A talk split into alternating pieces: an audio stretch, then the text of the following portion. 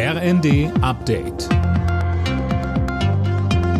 Stündlich neu. Auf den Punkt informiert. Ich bin Johannes Schmidt. In Niedersachsen kann Ministerpräsident Weil aller Voraussicht nach weiter regieren. Seine SPD landete bei der Landtagswahl deutlich vor der CDU um ihren Spitzenkandidaten Althusmann.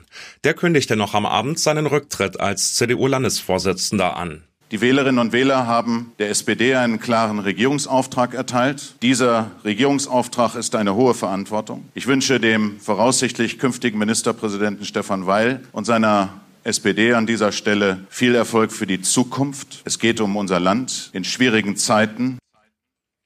Dieser Verantwortung ist sich Weil nach eigenen Worten bewusst. Ich nehme dieses Ergebnis, weiß Gott, nicht für selbstverständlich. Ich finde es persönlich bewegend, dass in dieser Zeit voller Sorgen so viele Menschen der SPD in Niedersachsen vertrauen. Das ist nicht selbstverständlich. Und die Wählerinnen und Wähler sollen wissen, dass ich mich diesem Vertrauen verpflichtet fühle, dass ich alles dazu tun werde, ihr Vertrauen zu rechtfertigen.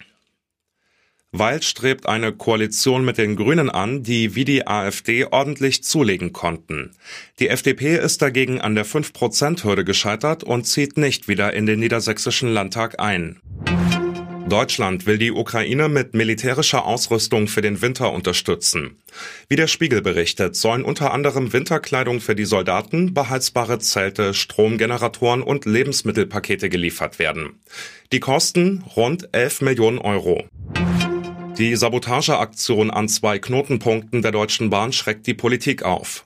Während der Berliner Staatsschutz bereits ermittelt, wird über einen besseren Schutz kritischer Infrastruktur diskutiert. Der Angriff auf die Bahnleitungen hatte am Samstagmorgen schwere Störungen im Zugverkehr verursacht. Union Berlin hat die Tabellenführung der Fußball-Bundesliga mit einem 1-0-Sieg in Stuttgart ausgebaut.